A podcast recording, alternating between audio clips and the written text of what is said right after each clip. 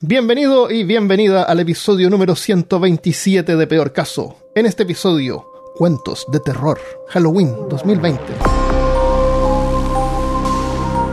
Hablándote desde los lugares más entintados de Texas, soy Armando Loyola, tu anfitrión del único podcast que entretiene, educa y perturba al mismo tiempo. Junto a mí esta semana está Cristian Rusinque. Tricky, tricky, Halloween. Ay, yo Quiero dulces para mí. Y si Oh. no me das, se te crece la Oh, nariz. la mía era más violenta. Ok, y Malca Negret, escuchamos su versión. No, la mía lo último solo dice, y si no me das, te rompo la nariz. Dang. Crecimos en Qué dos violento. lugares totalmente distintos de Bogotá. Eh, bueno, bienvenidos, gracias por estar acá. Gracias a ti, man. Eh, estamos aquí en una estamos grabando desde el del interior del bosque, eh, alrededor de una fogata. Eh, Christopher no nos pudo acompañar, pero nos mandó un cassette que lo vamos a poner en nuestro Walkman y lo vamos a escuchar para que todos lo escuchemos juntos. Y tenemos varios cuentos escritos por nosotros y escritos por los que escuchan Peor Caso, los peor casianos villanos. Y vamos a leer sus cuentos. Los fiambres. Tenemos varios cuentos y, y no sabemos en realidad en qué orden los, los vamos a contar. Contamos nuestras historias primero, las de ustedes primero. Así que lo que vamos a hacer es vamos a tirar dados. Que no, no trajimos dados, pero tallamos uno de madera que encontramos acá en el bosque. Y vamos a tirar dados para ver en qué orden vamos. Tengo acá todo ordenado por eh, orden de el momento en que se creó el archivo, así que para que sea justo para todos. Así que tiremos el primer dado. Primero, ¿quién lee el primer cuento? Los calvos primero. Los calvos primero ya. ¿El nuevo calvo el- porque ahora Cristian? No, tú, Sí, dale, ya tú. viniste a crear confusión. Entonces voy a tirar el primer dado, un dado de 20, y salió el número 10. Y el número 10 es. El sauce llorón por Raúl, Raúl Ríos Durana. Rolando, un hombre de unos 50 años, pero que asemeja 70, conocido como el ebrio del pueblo, nadie se preocupaba por él. Pero no siempre fue así. Antes fue muy respetado, pero distintas situaciones lo llevaron a caer en este hoyo de alcohol y vómitos biliosos. Una noche, a eso de las 3 de la madrugada, caminaba por la vieja plaza de la ciudad, la cual tenía un viejo sauce que estaba en una esquina apartada de la plaza. Al centro de la plaza había una caseta con un guardia viendo su pequeño televisor. Rolando ya no podía seguir luchando contra el vértigo, por lo que se dejó caer sobre el sauce. El sauce era muy conocido por todos, algunos decían que tenía 600 años, medía unos 6 metros, tenía unos nudos muy particulares, algunos decían que parecían caras. Rolando estaba luchando con- contra su reflujo mientras escuchaba cómo el viento balanceaba las ramas del sauce. Sentía que cada vez las ramas se balanceaban con más fuerzas. Algunas ya habían comenzado a tocarle la cara. Eso lo relajaba. Sin embargo, las ramas comenzaron a darle unos leves latigazos, lo que le molestaba, pero no estaba en condiciones como para moverse. Está más cerca de dormirse que de estar lúcido. De repente siente como de manera súbita un par de ramas le comprimen el cuello. Cada vez más fuerte sentía como cada exhalación le comprimía más el cuello. Alcanzó a separar por unos instantes las ramas y lograr gritar. Rolando comienza a sentir como lentamente la corteza empieza a aprisionar sus hombros, imposibilitando su movimiento. Sentía como cada parte de su cuerpo se empezaba a ramillar por como la corteza lo iba atrayendo cada vez más. Ahora solo tenía su cara afuera del tronco. Todo su cuerpo estaba empapado en una sustancia tibia, viscosa. El guardia no podía seguir viendo la repetición del partido, escuchó llantos, pero se tranquilizó al recordar que Rolando estaba ahí. Debe estar llorando al recordar su asquerosa vida. En el peor caso, el día siguiente en el peor caso, al día siguiente tendría que ayudarlo a levantarse, completamente orinado. Estaba a punto de ir cuando los llantos cesaron. Eran las 10 de la mañana, se acercaba el cambio de turno. Entonces correspondía revisar el viejo sauce para limpiar los desórdenes de Rolando. Se impresionó al ver que no había botellas o basura, pero se da cuenta que el árbol tiene algo distinto. Estaba seguro que eso no estaba ayer. Era un nuevo nudo. Al guardia se le cortó la respiración al notar que tenía la forma de la cara de don Rolando. No lo podía creer. Ese mismo día renunció. Todos se burlaron de él y de su sauce llorón, nombre con el cual sería conocido ese árbol hasta el día de hoy. Raúl Ríos Durana. El sauce llorón. ¿Qué tal? Buena la historia. El Sí, chévere, Saucedón. interesante. Sorry por eh, Don El Rolando. Saucedón. Con los latigazos no, y la horcada. y de- Sí. Dale un latigazo. Ese árbol que. Ah, y punto extra por incluir el, el término peor caso en la historia. Sí. 10 puntos. 10 puntos extra. 10 puntos de, puntos de rol de rolero profesional. Puedes usar en cualquier parte donde acepten puntos de rol. Esta historia nos las mandó Víctor Manuel Jaimes Gómez y nos dice, es la primera vez que les escribo. Independientemente si salgo en el episodio, quiero darles las gracias por horas de compañía en el trabajo, en la escuela y de confinamiento. Un puente. En el año del 2008 en México se inició la ola más sangrienta de la llamada guerra contra el narco. Cientos de militares, traficantes y civiles murieron otros tantos desaparecidos. Miles de familias han sufrido la pérdida desde aquellas épocas. A decir verdad, muchos fuimos ajenos a una realidad tan sangrienta. Me temo que por pura cuestión de suerte. Pero más suerte que tengas en un lugar así, siempre serás testigo de la violencia constante que se vive en cada rincón de este bendito o maldito país. Hace más de tres años, poco después de que terminó oficialmente el periodo de pandemia, me mudé con bastante esfuerzo a un lugar acomodado de mi ciudad. Cabe mencionar que justo era entre un lugar bastante peligroso y la parte bonita de la ciudad. Para este punto imagino pensarán, ¿por qué hago hincapié entonces en el año 2008? Bueno, en este año se creó el fraccionamiento donde vivo, como una forma de gentrificar, aumentar los precios de los terrenos obligando a las personas a vender sus hogares, para aumentar su precio del territorio. Así aumentarán las ganancias de la constructora. Pero las personas tienen un arraigo al lugar que los vio crecer, por lo que la treta no funcionó. Entonces el lugar se quedó como un intento de sitio lujoso. Tiempo después de mudarme necesitaba algo con los años, ya olvidé qué era. El punto es que necesitaba cruzar un puente peatonal con un tono moderno. Para mi gusto feo. Tenía pilares grandes y rectangulares, un varadal sucio conectado al techo con una malla delgada y oxidada. Lo único decente eran las escaleras de caracol. Solo era otro intento de subir el precio de las casas chicas ya de por sí costosas. Había escuchado historias sobre ese lugar. Los que tenían más tiempo decían que ahí se aparecían fantasmas, muertos que fueron asaltados o chocados contra aquellos pilares. Sinceramente, jamás tuve que subir a ese lugar hasta ese día. Eran poco más de las 7 pm, ya no había luz del sol. Las farolas viejas iluminaban a medias con bastante esfuerzo. Subí con prisa y a mitad del puente vi una persona parada como esperando a alguien. Mi racionalidad me dijo que era un fantasma. Será una mejor historia que ser asaltado. Casi a su lado dije buenas noches. Escuché pasos detrás de mí. Traté de mirar quién era. De inmediato recibí un golpe directo al rostro. Cuando me quise dar cuenta tenía un antebrazo en mi cuello y una navaja en mi cara. Entre gritos indescriptibles por la excitación de los tres, recuerdo exacto la frase. Sobres te haré el paro pa' que ya no pelees. Una puñalada en cada muslo, dos en el vientre. En la segunda dirigida las costillas se atoró la navaja dentro de mí. Caí al piso sin saber muy bien qué pasó con ese último golpe. Cualquier persona hubiera gritado y pedido ayuda. Yo solo miraba el paralizado cuerpo que no se sentía como mío. En mi vida vi o volví a ver tanta sangre saliendo de mí. Fueron segundos de shock, del cual me despertó un calor en mi mano, un casi ardor placentero, que desplazó poco a poco el instinto de supervivencia. A cambio, calma, como nunca antes sentí. Entre la reja del barandal se percibían las luces de la ciudad. Me puse eufórico. En la medida que mi cuerpo me lo permitió, me enderecé. Me dije, si muero aquí lo haré disfrutando de mi ciudad. Cerré los ojos durante un segundo o dos y sentí una especie de espasmo muscular tan violento que me obligó a observar mi alrededor. El calor desaparecía. Conforme voces y pasos se hacían cada vez más notables, eran unos trabajadores que me cargaron en hombros y me llevaron a un taxi. Sin teléfono, cartera o siquiera conciencia, estas personas me llevaron al hospital más cercano, sin esperar nada más que siguiera vivo. Resulta que ellos vivían del lado del peligroso de la ciudad, y mis vecinos también me miraron, pero no tenían intención de meterse en un conflicto ajeno.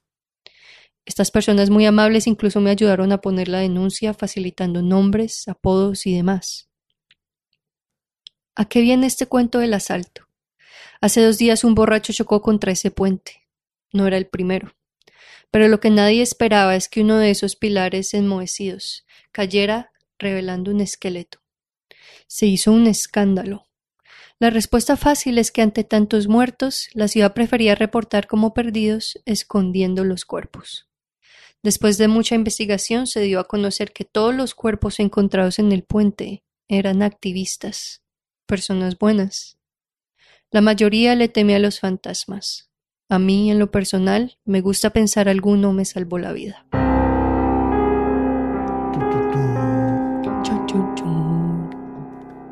Qué bueno, gracias, gracias Víctor. Buenísima la historia. Me imagino cuántos, cues- cuántos cuerpos salieron de total. Dijo No dice, está- millones. millones. No, tampoco. Es bien, bien espeluznante porque, por ejemplo, en Colombia en este momento se está pasando muchísimo. Sí. sí. Ya. Bueno, le hago rol. Ya, dale rol. 14.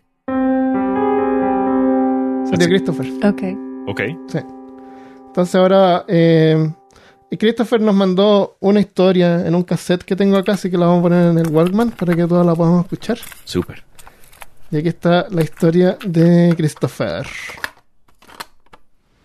En las nevadas montañas de Hokkaido, al norte de Japón, una figura se asoma lentamente por entre algunos árboles. Su silueta comienza a formarse, revelando a un joven iluminado por el sol de mediodía. Sus pisadas quedaron marcadas sobre la nieve. Vestía un natuch, confeccionado por Sugushi, con fibras de un árbol llamado de Oyo. La madre de su madre se lo había regalado para que lo usara en su primera cacería por las montañas, un lugar en donde el Ainu todavía era libre del Shizam, que poco a poco salía de las ciudades con sus costumbres y armas. Estos hombres venían para se internar en los bosques, buscando pieles y oro en los ríos. Cargaba un arco en su mano izquierda, mientras se apoyaba con su mano libre sobre la corteza de un árbol para sentir la temperatura. En su cinturón tenía amarrado su tashiro, que usaba para faenar sus presas. En su espalda colgaba un ikayop con flechas portadoras de un veneno hecho con raíz de acónito y espino venenoso. Había pasado la noche anterior en una cucha, una estructura cónica que era usada para estadías cortas, hecha con hojas de conifera todomatsu. Había conseguido atrapar algunas ardillas usando trampas en algunos troncos de árboles. Primero sacó sus pieles, que podría vender por algún valor en la ciudad. Sus órganos internos son retirados y exprimidos para ser limpiados. Todo excepto la vesícula, que es muy amarga. Después es preparado un delicioso chitatap, tal como lo había aprendido, con cortes rápidos sobre una tabla de madera. Sin separar los huesos de la carne, se corta hasta que queda completamente molida, evitando cualquier tipo de desperdicio. Y como la tradición lo pedía, tenía que decir chitatap, chitatap mientras la preparaba. Al día siguiente seguía buscando un buen lugar para colocar algunas trampas y atrapar tal vez algunos zorros o liebres. Continuó avanzando por el bosque, cubierto de nieve, iluminado por el sol y el cielo azul, mientras las ramas se agitaban bailando con una leve brisa. Después de bajar por una ladera, se encontró con unas marcas en la nieve que no podía reconocer bien. Parecían un tronco o un saco siendo arrastrado sobre la nieve. Se detuvo para observar mejor y vio algo en la nieve con un color diferente. Se inclinó y tomó un poco, acercándose a la nariz. El olor. ¿Metalizado? Solo podía significar una cosa. Era sangre. El joven Ainu, de grandes ojos negros, siguió el rastro hacia un claro en el bosque. Pudo distinguir, sin acercarse mucho, que donde terminaban las marcas había un tumulto de nieve. Su cuerpo se paralizó al ver ese montículo de nieve y pensar que un matacarip podría estar cerca. Su hasi le había contado historias asustadoras durante las largas y frías noches de invierno. Aquellos que se mueven en el invierno, ella decía. Pero no era posible. Debían estar hibernando, durmiendo. Pero si algo los despertaba, estos caminantes eran extremadamente agresivos y violentos. El cazador continuó sigilosamente. El túmulo no solo tenía nieve, tierra y algunas ramas.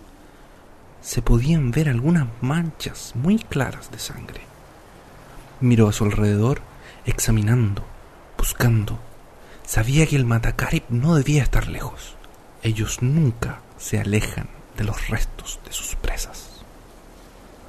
Fue entonces cuando por su vista periférica notó algo diferente en el túmulo de nieve. Con terror se giró lentamente, tratando de engañarse.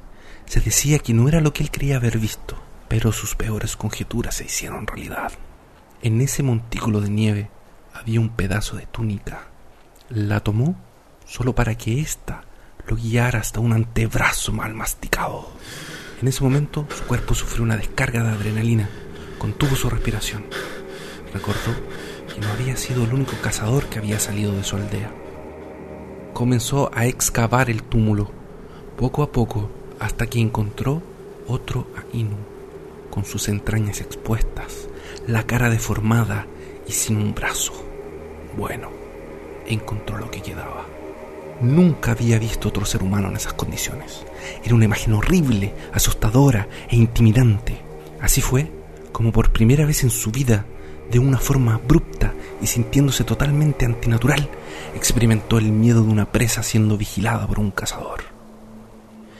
El Matakerib descubrió lo frágil que es el Ainu, y ahora, después de haber asesinado y probado carne de un humano, estaba maldecido. Se había transformado en un buen Kamui, un dios malo. Era su responsabilidad ahora acabar con este ser, tomar los restos del otro cazador para darles un entierro digno, junto a los dientes y a las garras de este infame ser. El resto del oso pardo no podía ser utilizado, debía ser quemado. Nada podía ser consumido.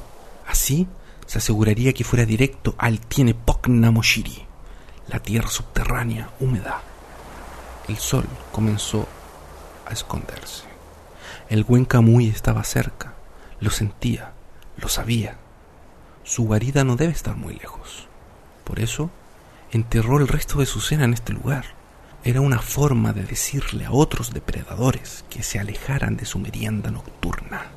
Sabía que una forma de llamar su atención era haber escarbado y movido los restos. Mientras el sol caía, el joven cazador Ainu recolectó varios trozos de corteza de árbol y algo de madera para poder encender una fogata lo más grande que pudiera. El oso mira mejor que nosotros por las noches, decía la voz de su abuelo. Necesitaba luz para poder apuntar su arco. Se posicionó cerca de un árbol. Esto le podría servir de escudo en el caso que el animal enfurecido decidiera embestirlo. Así, antes que los últimos rayos del sol se escondieran, buscó dos ramas largas, las más firmes que pudo encontrar, y mientras tallaba la punta de una de ellas, recordó historias de cazadores más expertos, de su tío, que solía entrar a las guaridas de los osos pardos mientras dormían durante el invierno, arrastrándose lenta y silenciosamente, armado solo con una flecha envenenada para clavársela al animal. Un oso nunca atacará a un hombre que entra en su guarida, decía. A menos que sea un buen camuy, pensó. Su padre también le contaba historias de cómo algunas veces en grupos más grandes usaban largas lanzas apoyadas en el suelo y con suma valentía apuntaban al corazón de las bestias para que su propio peso hiciera que los atravesase. Ese definitivamente no era él. Estaba asustado y la noche, de cielo abierto con la luz de la luna, creaba figuras y sombras que se burlaban de él en medio del bosque. Fue entonces cuando vio un par de ojos negros que brillaban de furia y violencia. El oso pardo abrió su hocico mostrando sus grandes colmillos. El ejemplar era un adulto que gruñía mientras emprendía una carrera frenética contra su nueva presa. El joven Ainu apuntó apoyándose contra el tronco. No podía fallar. El oso estaba a distancia de tiro. Su poca experiencia en situaciones peligrosas le hizo soltar la flecha demasiado rápido. Dio directamente en la cabeza del buen Camuy, rebotando y desviándose en otra dirección. ¡Mierda! pensó. Jamás apuntamos a las cabezas. Son duras como rocas. Pero ya era demasiado tarde y podría costarle la vida. Rápidamente su mano temblorosa fue a buscar otra flecha, a ciegas, y tratando de tantear el carcaj, hizo que éstas cayeran al suelo. Trató de alcanzar una, pero ya era demasiado tarde. Las fauces de la monstruosa criatura estaban alcanzando su rostro. En un reflejo involuntario, giró en sí mismo y puso su cuerpo atrás del árbol. Se tiró al piso para tratar de alcanzar alguna de las lanzas que había improvisado. Segundo error, pensó. Nunca les des la espalda. Sintió un dolor intenso. Parecía estar siendo atravesado por cinco machetes bien afilados. El dolor provenía de su pierna. Era casi insoportable. La sensación húmeda y tibia solo podía significar sangre y mucha. En ese instante supo que sería devorado y enterrado en un túmulo próximo al de su fallecido colega. El oso, ahora con el hocico húmedo, saboreándose la sangre de su pierna, lo arrojó con una fuerza descomunal por los aires. El terror invadió al cazador. Rinco Sinot, escuchó decir a su abuelo. A veces les gusta jugar con la comida. Las lanzan repetidas veces al aire y las dejan caer, hasta que la presa para de moverse o simplemente se aburren. Se había transformado en un juguete. La caída fue dolorosa. Estaba algunos metros más lejos. Le dolía la pierna y sentía algunas costillas rotas. Lo habían arrojado cerca del otro túmulo. Para ahorrar tiempo, se imaginó. En el camino había perdido su arco. No le servía de mucho, ya que sus flechas estaban al otro lado, justo atrás del buen Camuy. Trató de incorporarse mientras el imponente animal se acercaba tomando velocidad. El Ainu buscó su machete en la cintura y se preparó para recibir la embestida final. El buen Camuy se abalanzó contra el joven gruñéndole. En ese momento, con su mano libre, pudo tantear en el túmulo la suavidad de un grupo de plumas. ¿Plumas? Claro, eran las plumas envenenadas del otro cazador. Sin tanto miedo de la muerte, y con un rayo de esperanza, el joven cazador tomó la flecha y esquivando el zarpazo mortal, logró enterrarla en el cuello del oso, para finalmente dar un salto y rodar por el suelo, alejándose del animal que después de dar algunos pasos cayó al suelo muerto. El cazador Ainú trató de reponerse y luchó firmemente para no perder el conocimiento. Aún tenía una larga jornada hasta la aldea más cercana y, sería aún más larga con una pierna herida. Pero estaba vivo, pensó. Ah, cómo era bueno descansar en un esconderijo de cazador sentado frente al fuego, comiendo un rico chitatap de ardilla con sopa, especialmente cuando tú no eres la ardilla.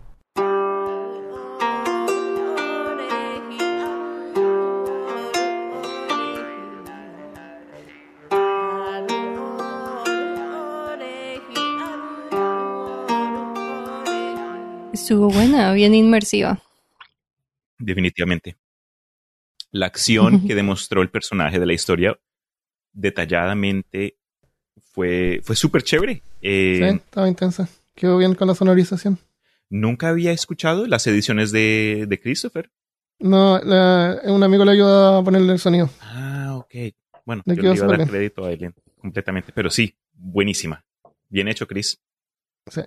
Gracias por enviar una historia. Esas pobres ardillas. Me gustó. Sentí la angustia. Está bien.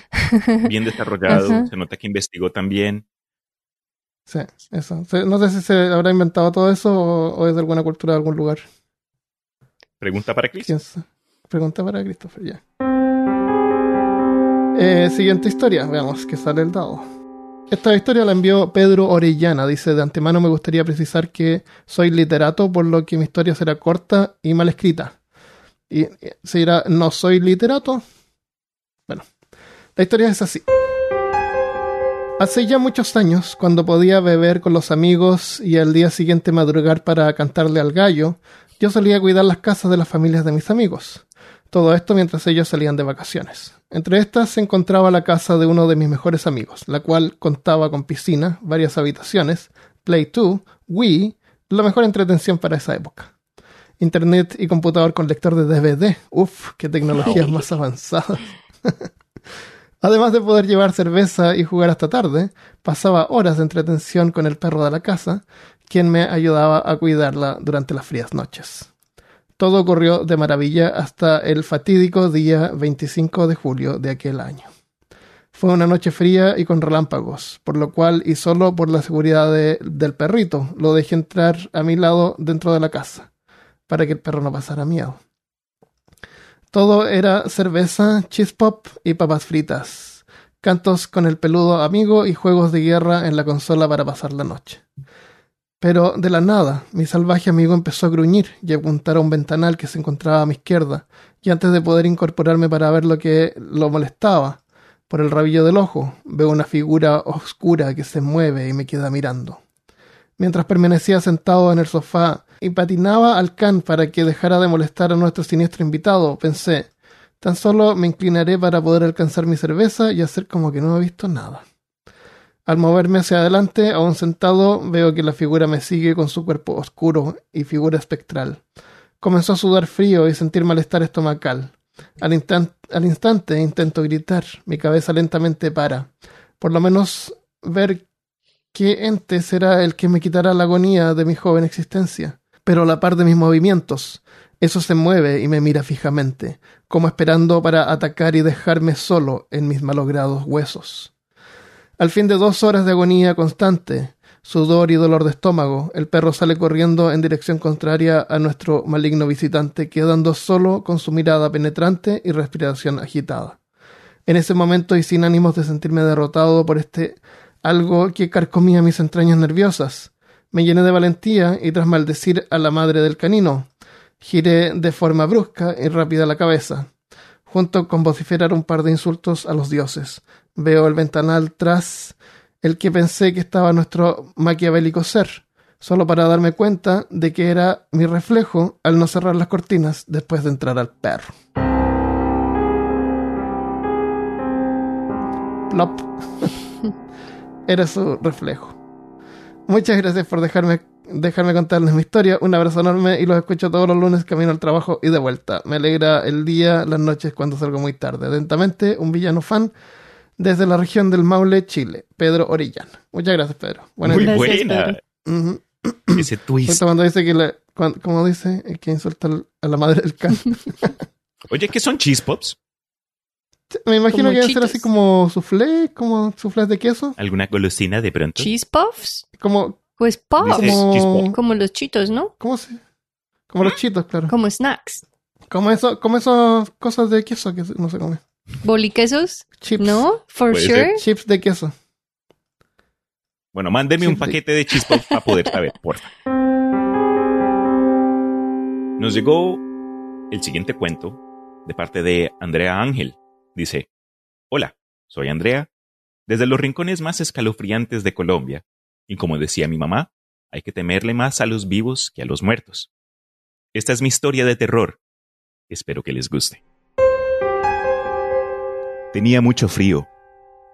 El suave ruido que hacía la lluvia en las ventanas entonaba un sordo argullo que parecía burlarse de mi desgracia. La helada superficie de cuero del sofá se pegaba a cada centímetro de mis brazos descubiertos. Yo temblaba como un niño pequeño. Hasta ahora iban dos horas en vela, mientras mi supuesto único amigo dormía en su cama tranquilamente en la habitación de al lado. El reloj grande de la sala emitió un estruendoso ruido al llegar a las dos y media. ¿Quién tiene relojes de pie en este siglo? Entiendo que sea una casa vieja, pero ni siquiera el ruido de aquel aterrador monstruo despertó a Julián. Esta es su casa, después de todo. Está acostumbrado al infernal reloj y ¿quién se duerme antes de las once en una pijamada? En mi desgracia, Busqué alrededor cualquier cosa que pudiera servir como manta. A estas alturas consideré robar el, el dredón de Julián, total que ni se daría por enterado, con el sueño tan pesado que tiene. Finalmente me decidí por esta última idea. Me escurrí hasta el cuarto y tiré del pesado edredón, pero éste estaba atrapado completamente bajo mi traicionero amigo. Aquella noche no podría pegar un ojo. Me resigné a mi helado destino y miré con desprecio al gélido sofá de la sala. Con sus tiesos cojines bordados y entre las sombras noté que algo andaba mal. Aquellos no eran solo cojines. Había algo más allí. ¿Una manta? Me acerqué emocionado hacia aquel esperanzador bulto en el sofá, pero una sombra se movió rápidamente. No la mía, la de aquella cosa. Me quedé paralizado entre la sala y la habitación mientras una fría gota de sudor bajaba por mi espalda lentamente. Allí había alguien definitivamente, pero no era Julián. Su figura aún se distinguía en la oscuridad, acaparando groseramente lo que parecía ser la única cobija en, esa antigua casa.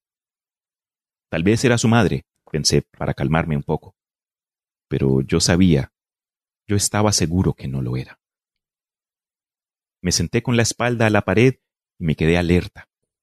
La lluvia era cada vez más fuerte haciéndose perder el rastro de, los demás sonidos dentro de la casa. Eso podría estar ahora en cualquier parte. Entre las gotas de lluvia pude distinguir el sonido de unos suaves golpecitos en la puerta.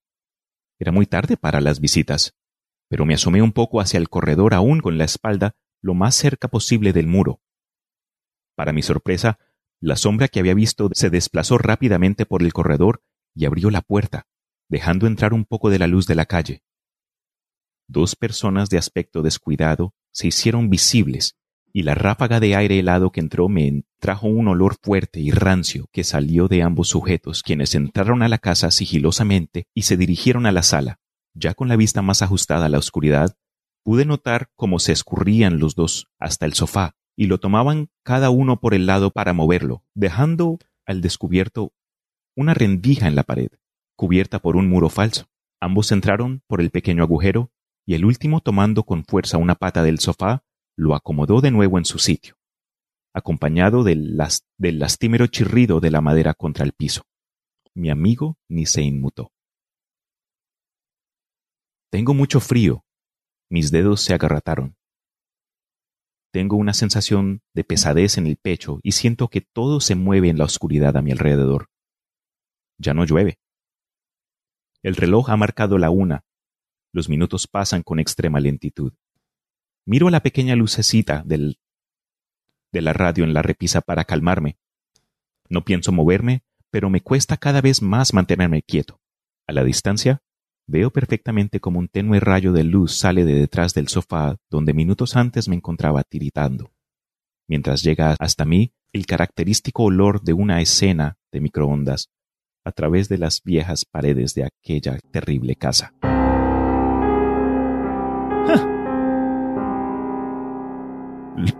¿Nomos? No sé, por eso te dije que, son. Yo pensé que eran indigentes. Un invasor. Decía, golpecitos en la puerta, así como, como algo chico, algo pequeño. Después entran por una rendija. También, pero dijo que eran, cuando abrió la puerta, dijo que eran sujetos. No, no hubieran notado que eran diminutos. Entonces decidimos que eran gnomos indigentes. alguien, alguien entró. Pero esta historia me llega a mí porque creo que eso de quedarse a dormir en la casa de otra persona y que nadie piense en uno y, a uno le toca acostarse con lo que vino puesto porque ni, ni le dan cobijas, ni le dan manto, ni le dan almohadas. considerado. Y, y, al contrario, cuando alguien viene a quedarse con uno, uno a todo acomedido, les prepara desayuno y todo. Mm. Les una historia antes de dormir, le masajea los pies. Exacto. ¿cómo, ¿cómo, te fue hoy en el trabajo? Cuéntame. Lo mismo. Ya, muy chévere la historia, Andrea. Buenísima. Y gracias por haberla compartido. Muchas gracias. Nos llegó una historia de Yasna Blanco y nos dice, hola, decirles que los escucho siempre en Spotify. Me encanta su podcast, me entretienen mucho y también me encantan los temas que tratan. Muy educativo. Sigan así de perturbadores. Saludos. carita feliz. Postdata, la verdad no supe colocarle algún título. He estado en este lugar por tanto tiempo que ni siquiera he podido distinguir los días de las noches. Es frustrante, siento que cuando encienden las luces aún es de noche porque aún tengo sueño. Siempre traen las mismas comidas, puré de algo verde con un trozo de pan que parece esponja. Ambos repugnantes. Sé que saldré pronto de aquí, o al menos eso escucho. Hay personas afuera discutiendo. Una mujer grita No. Déjenme infelices. Tengo miedo. ¿Qué le habrá pasado a esa mujer? Aquí no hay ninguna ventana y solo esta rendija donde dejan la comida. Un ruido inusual se escucha. Es la puerta. ¿La están abriendo? Por un momento me alegro, pero entra un hombre con una enorme bata blanca. Parece un médico y detrás aparece una mujer. Se ve agradable. Esperen, ¿qué es eso? Siento, siento un agujonazo en el cuello. Veo nublado. Aquí hay demasiada luz. ¿Por, por, por qué estoy atada? No puedo ver nada con esa luz tan clara, tan blanca. Señor, la paciente despertó. Se escucha una voz femenina a mi lado. ¿Paciente? ¡Hey, amiga, qué es esto! Por favor, sácame de aquí, ¿dónde estoy? Muy bien, comiencen. ¿Qué? ¿Comenzar qué? De pronto logro ver una punta de metal acercándose a mis ojos. ¡Una punzada! ¡Ah! Dos punzadas. Suéltenme. Tres punzadas. Llevo ya varios días sin dormir.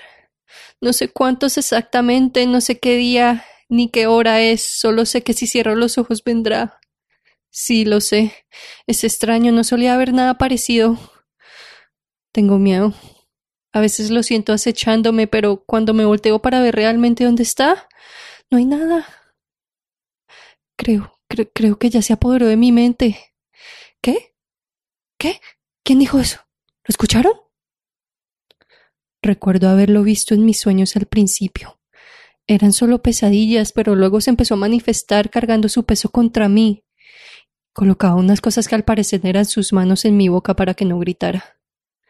Podía ver, sentir y oler el hedor que emanaba de sus ojos. ¿Quién está ahí? Maldito. Está aquí ahora, lo sé por su aroma putrefacto. Por favor, créanme. Alguien. Por favor. ¡Ay, qué bien! El hedor que Marta. emanaba de sus ojos. Iu. Unos ojos todos podridos. Todos- oh. Gracias, Jan. Está buena tu historia. Sí, muy bueno el uso de conversación. Eso me gusta. Eso creo que ayuda a definir el contexto entre varios personajes. Y te quedó muy chévere la historia, ya. Yasna. Excelente. Sí, gracias. Cristian, tu historia. Vale. La historia se llama La mancha en la calle. La neblina estaba gruesa durante esa fría mañana de octubre. Clara se había despertado a las cuatro de la mañana para preparar café y desayuno a su mamá y a Sebastián, su hermano menor, dedicándose a minimizar cualquier sonido para no interrumpirles el tan deseado sueño a su familia. Como de costumbre, Clara se preparó un café negro y un huevo con un pan que le había vendido la señora Inés de la esquina, cuya familia se había dedicado a la panadería desde los tiempos cuando la madre de Clara aún era niña. Al terminar, se puso sus zapatos y se preparó para salir a correr como lo era de costumbre cada sábado. Al salir de casa, notó que incluso hasta el gallo del anciano Ogden permanecía dormido. Y por un momento, Clara consideró dar la vuelta y sumergirse bajo las cómodas sábanas de su cama. Al regresar, pensó ella, me meto a runchar a Sebas, porque típico todavía va a estar dormido. Tras esto, Clara se puso sus audífonos, se embutió el MP3 en el bolsillo, calentando un poco y tras estirar, salió de su casa y entró a esa gruesa neblina, esa fría mañana de octubre. El amanecer aún no había dejado salir el sol. La neblina y oscura atmósfera solo eran interrumpidas por las luces de la calle, que aunque en un estado de deshacer y con cada par obviamente rotas, aún estaban encendidas e iluminaban un poco el sendero roquizo de aquella antigua calle creada en tiempos de la Gran Conquista. En esta calle solitaria solo se escuchaban los rápidos pasos de Clara mientras corría bajo los focos de luz parpadeantes. Clara, tras por fin entrar en un ritmo, estaba tan enfocada en su labor y su música que nada en esa oscuridad la pudo haber distraído. Pero después de pasar bajo una de las luces dañadas, sintió repentinamente un intenso dolor de cabeza y pensó haber escuchado un motor de auto alejándose en la distancia, aunque no pudo dar la vuelta para investigar, y siguió adelante con su ejercicio. Oye, qué raro, se dijo a sí misma mientras seguía corriendo. La señora Inés normalmente ya habría estado en camino a su panadería a esta hora. Clara se puso la mano en la frente, pero no pudo ni ver su propia palma, aunque notó algo curioso en la calle. Clara continuó su paso, pero la neblina solo parecía ponerse más densa. ¿El sol por qué no ha salido? se preguntó. El eco de su acto sobre la calle ahora sobrepasaba la música que había estado escuchando, pero incluso al intentar ponerle atención a la letra, no reconoció ni el coro, ni la canción, ni el artista, ni la banda, ni el lenguaje. ¿Qué horas son? se preguntó a sí misma. Pero sin poder sacar el MP3 de su bolsillo, continuó con su camino guiada únicamente por las luces fosforescentes que penetraban esa fría y oscura mañana. Y mientras contemplaba esto, notó una mancha en la calle que no alcanzó a ver bien. Siguiendo eternamente hacia adelante, el dolor de cabeza regresaba en oleadas, pero Clara no podía no correr, y al pensar que de pronto el desayuno le había caído mal, se dio cuenta que había vuelto a pasar esa mancha de hace ya varias horas. Cada paso se había vuelto movimiento mecánico, inconsciente, y Clara solo podía pensar en lo curioso que se sentía esta mañana. Con ganas de sacar el MP3 del bolsillo para revisar qué horas eran, notó nuevamente la mancha en la calle. Tras sentir ese curioso dolor de cabeza, se puso la mano en la frente y aunque pudo ver una tinta roja en su palma, no pudo hacer más sino seguir corriendo. La neblina estaba gruesa durante esa fría mañana de octubre. Buena, salió de la, de la Twilight Zone para peor caso.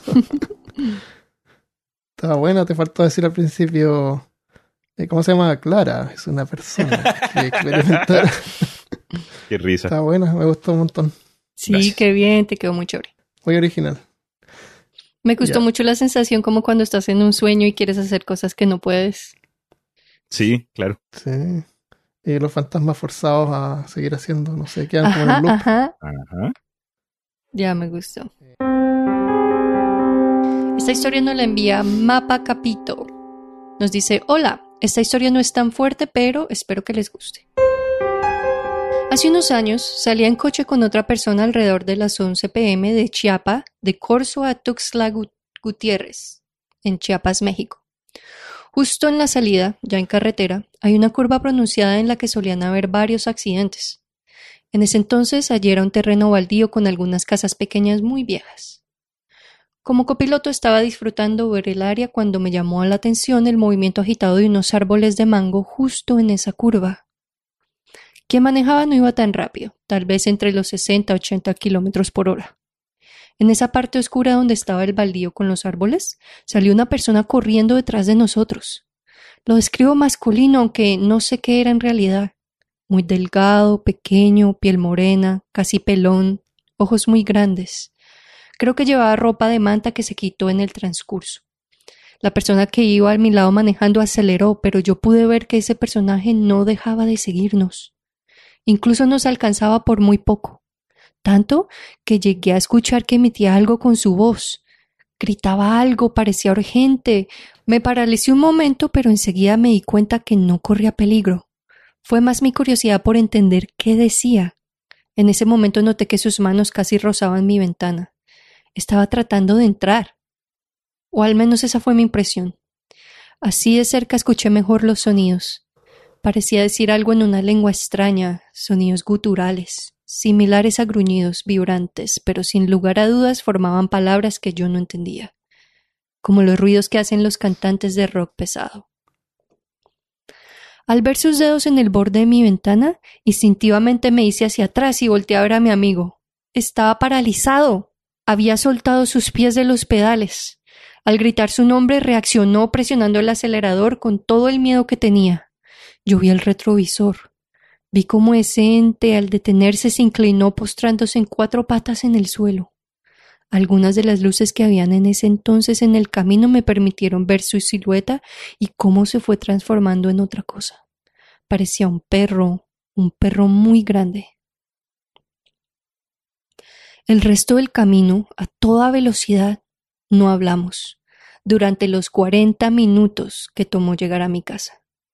Al llegar, se estacionó, apagó el carro, nos quedamos unos cinco minutos, probablemente más, ahí callados, y me animé a preguntar si lo había visto. Asintió con su cabeza. Dejé de ver a esa persona mucho tiempo. Cuando nos vimos le pregunté si recordaba ese evento. Me dijo que sí, que fue un demonio, porque a esa persona le gustaba mucho el tema esotérico relacionándolo directamente a ello. Pero yo había consultado también y mi opinión es que fue un nahual. ¿Ustedes qué dicen?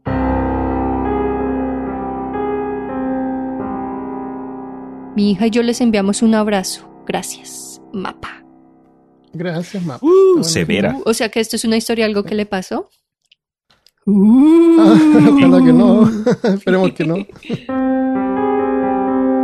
Este cuento lo envió Josbel Gray. Dice, estimados peorcasianos, les hablo desde afuera de la realidad, desde la exorrealidad. Antes que todo, antes que todo soy quiero agradecerles por todas las horas divertidas y perturbadoras que me han dado. Los escucho desde su episodio de Rasputin. Sigan haciendo este gran trabajo, yo también escucho peor caso en mi trabajo. Genial, gracias. La historia se llama El Come Pecados. La noche era tormentosa, la lluvia se había apoderado de las calles y yo encontré refugio entre cartones y maderos dentro de una casa vieja y abandonada. En la ciudad olvidada la electricidad no era algo que se extrañe. Las personas se adaptan a la oscuridad. Las nubes negras cubrían la luna dejando así solo la breve luz de los rayos iluminar las calles. Pasé minutos u horas mirando el agua estancarse en la entrada del drenaje hasta que lo vi. Un hombre extraño. Caminaba frente a un auto que tenía los faros apagados, pero el hombre sostenía una linterna que apuntaba a todos lados como buscando a alguien. Las calles estaban vacías. Los desgraciados que conocí rogando por comida ya murieron de hambre. Solo quedo yo. Me escondo, pero la luz amarillenta de la linterna me alcanza. El hombre se acercó a mí lentamente y extendió su mano hacia mí. Su figura alta se ocultaba detrás de la linterna, pero por pequeños segundos los rayos me dejaron ver su sonrisa. Era la sonrisa de aquel que encuentra un tesoro. Sacó de su saco una carta y me la pasó para que la leyera. Con la luz de su linterna pude leer que era invitado a ser el invitado de honor que esta noche se celebraría en las afueras de la ciudad. Me ofrecían comida, vestido y refugio. No pude hacer preguntas sobre el porqué de la situación. El hombre se retiró hacia el auto dejando la puerta abierta para que yo subiera. El agua en mis pies, el frío en mis huesos y la poca luz fueron razones suficientes para no cuestionar al hombre y acepté su proposición. Al llegar el hombre me hizo bajar del auto y acompañarle a la entrada de la gran casa blanca que bajo la lluvia se veía sucia y vieja, donde las ventanas tapadas con cortinas negras no permitían ver su interior. Quise dejar de caminar, pero la mano del hombre en mi espalda me acercaba cada vez más a la entrada de la casa. Unos pasos antes de entrar, unos hombres sosteniendo velas abrieron las puertas y al verme sonrieron. Quise emitir quejas para retirarme, pero se me entregó otra carta con agradecimientos por mi labor y cómo me otorgaría ropa y calidez. Las puertas fueron cerradas dejando fuera el frío de la lluvia, pero aún así podía escuchar el crujir del cielo. Pasé una hora solo en la habitación que me dieron para prepararme para la cena. Todas las esquinas de la habitación estaban llenas de velas y las ventanas cerradas. Intenté escapar, rompiendo el cristal, pero falto de fuerza me rendí en la cama. Me sentía abrumado. Quería correr, huir, pero me sentía caliente y refugiado. Finalmente un hombre entró al cuarto y me entregó otra carta. donde me indicaban que debía seguir. Todas las personas que he visto visten igual y no emiten sonido para comunicarse. Contrario a lo que mi instinto me decía, no me sentía amenazado. El silencio de sus pasos lentos me hicieron calmarme. Guardar silencio y escuchar. Escuchar la lluvia golpeando el techo, el viento mover las cosas, los rayos gritar a lo lejos y mis pasos. Llegamos a un salón en el que se encontraban muchas personas, más de las que puedo contar con todos mis dedos. Detrás de todos ellos se encontraban escondidas tantas velas que dejaron sus rostros ensombrecidos. La multitud aplaudió y rió alegre mientras que el hombre que me guió me invita a sentarme en la mesa que me separa del grupo. Era una mesa larga con comida, tanta que nunca había visto junta, tanta que nunca podría acabar solo. La mesa solo tenía una silla, era para mí, su invitado de honor. De la multitud una mujer salió y se acercó a mí sin dejar de aplaudir y reír.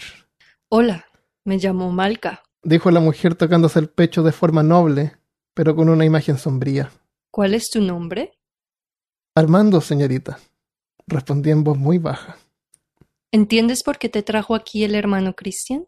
Dijo señalando a un hombre en la multitud. Yo respondí de forma negativa con mi cabeza a su pregunta. Nosotros somos la Orden del Silencio un grupo de personas que buscamos escapar de la corrosión de esta vida y encontrar la paz en el paraíso. Pero no lo lograremos sin ti, Armando.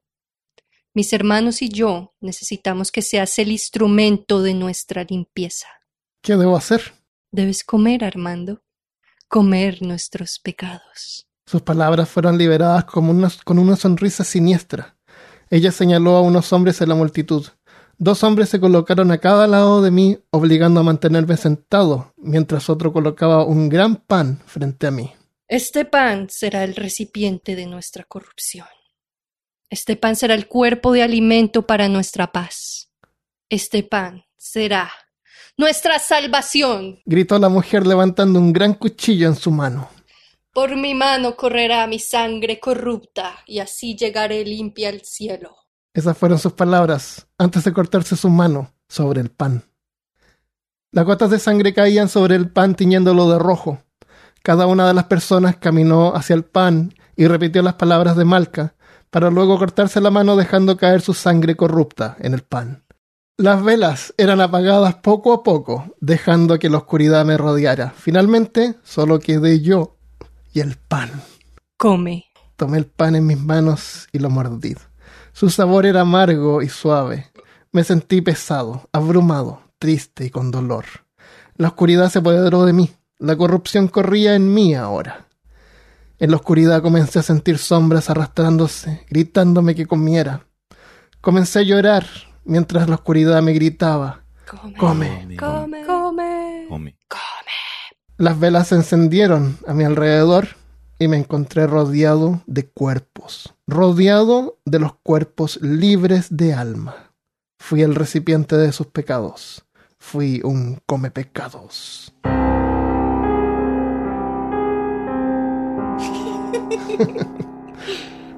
Ay, no sé qué decir. No sé qué decir. Me- tengo, no- ¿cómo dijiste tú? Tengo cólera. Cada persona se cortó en un pedazo de pan. Eso, Sí, se murieron. eso hubiese terminado como una sopa con un pedazo de pan. Sí, no es cierto. Sí. Mejor fue un poquito unas gotitas. Pero igual, sí. Malca, ¿cómo Había se, más llama, que los que podían contar con sus dedos, así que. ¿cómo se llama esa sopa con pan? La changua. Sopa con pan. Ah, La eh, changua es La como una changua changua de sangrienta. la corrupción. Yo soy el come changua. Tiene un nombre en Chile, no me acuerdo. Eh, pan, pancutras. Uf, severo. Ay, ya. Interesante Eh, la historia. Sí, gracias por la historia. Eh, Josbel, yo estuvimos conversando sobre esta historia en particular porque la historia está bien. Eh, podría haber funcionado con cualquier nombre o sin nombres. Y hubiera sido la historia. O sea, la historia tiene mérito por la historia, digamos. Y, y sien- siento de repente que al haberle puesto nuestros nombres, por un lado la hace más graciosa y entretenida, pero por otro lado también como que quita el foco del- de la historia en sí. No sé si me entienden. Sí. Sí, te, te capto. Eh, pero igual disfrutamos, le- disfrutamos leyéndola, así que eh, el- vamos a tirarla después como extra, a lo mejor es la, la parte con los bloopers, porque no podíamos parar de reír mientras la, la leíamos. Yo pensé que iba a ser cuento bilingüe, porque casi al final donde el personaje que se llama Malca dice come, yo lo leí en Oh, inglés. come. que- Come. Come. A lo mejor, a lo mejor no me tenía que leer el fan, tenía que ir a donde estaba ella. de pronto malentendió el Ups, personaje Ops, llamado Armando. ops, sí. Oh, com- ah, sorry. No Minos tuve que tomar la sopa de sangre. Ups, ya. Todavía faltaba poner el pan en el horno, Armando. La verdad. Come esto hacia el horno. Y por eso todos se murieron. Ya. Muy buena. Siguiente entonces. Vale. A continuación, la siguiente historia que nos envió Natalia Vázquez.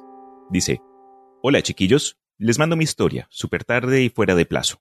Lo tengo súper presente, perdón, pero se las quería compartir igual.